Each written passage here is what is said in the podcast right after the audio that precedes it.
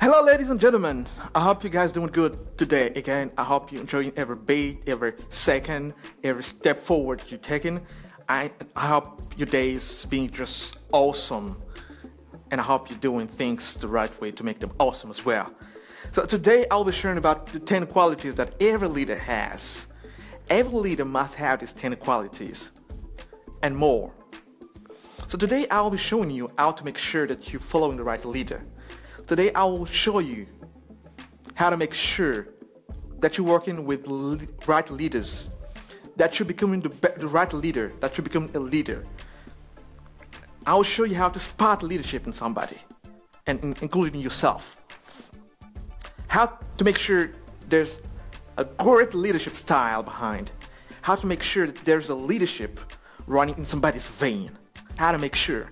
How to make sure all that. So we get started. Confidence. Every single leader is confident. Leaders are confident. They know exactly what they're doing. They know exactly got the skill, they got the talent. If they don't have it, they know they don't have it and they're gonna have to find it. They're confident. They're fully confident.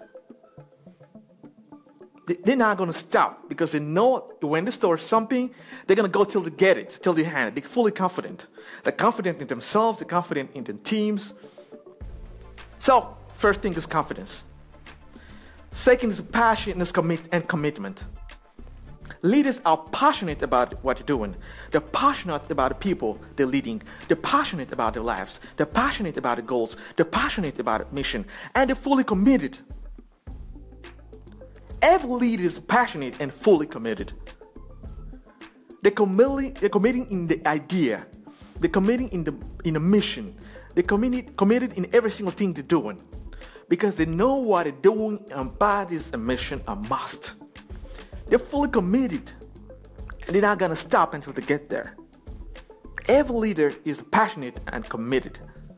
Is your leader passionate? Is your leader committed? Are you passionate and committed? Third, accountability. Are you accountable? Are you accountable? Every leader, every single leader is accountable. They are accountable. They can be trusted because they promote real values.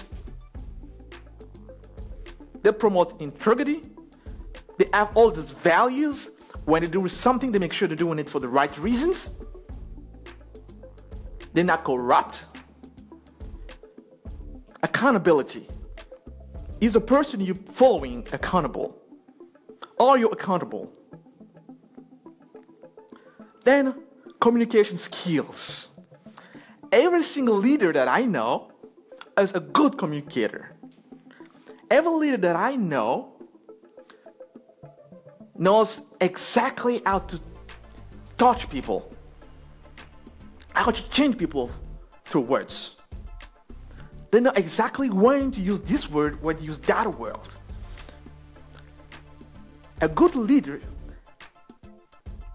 is a great communicator. Think of all the leaders that you know across the world. They're all great communicators. Because leadership is mostly about communicating. It's mostly about talking to people, speaking truth to people, empowering people. And you need to be a good communicator to get your ideas through. Loyalty. Great leaders are loyal. Loyal to themselves, their values, loyal to their commitment, loyal to the mission they're pursuing, loyal to the values and principles and laws. How loyal is your leader? How lo- loyal? How loyal are you? Loyalty. Empathy. Great leaders know how to touch people. They know how to understand people. They know how to value people. They know exactly. They know how to empathize with people. Empathy. empowerment. Great leaders know how to empower people. They empower people on a daily basis. They make strong teams. They make strong teams.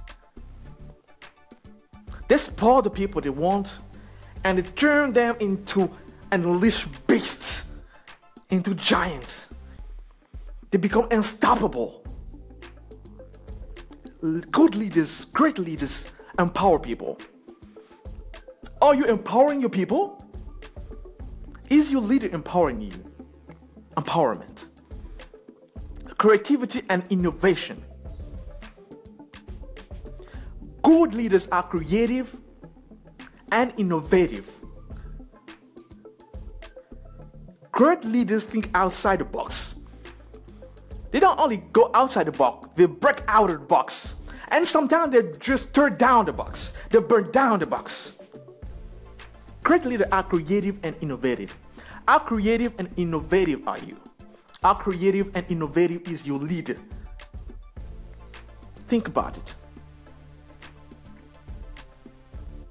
Great leaders have decision making capabilities. Leadership is about making decisions and sticking to your decisions. Great leaders have decision making capabilities. They are able to make a decision when everybody is afraid. If they if they want to say no, they will say no. If it's a yes, it's a yes, and they will stick with it. Great leaders make decisions. Mostly, great leaders make hard decisions. And they're not afraid to make decisions. They're not afraid to be criticized. They're not afraid. Great leaders are decision making capabilities.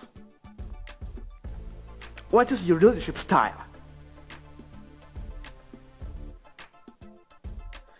Great leaders are decisiveness. Great leaders. What, what kind of leader are you going after? What kind of leader are you pursuing?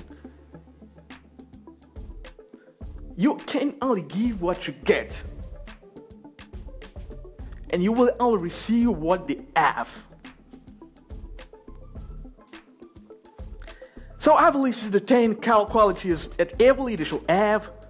I'm not saying that this, these are the only qualities we have more. But this is the basic qualities that you need to spot when you're going with people, when you try to identify a leader, or when you're trying to be a leader. Do you have more qualities for leaders? Share with us. Thank you for joining and I wish you a good day.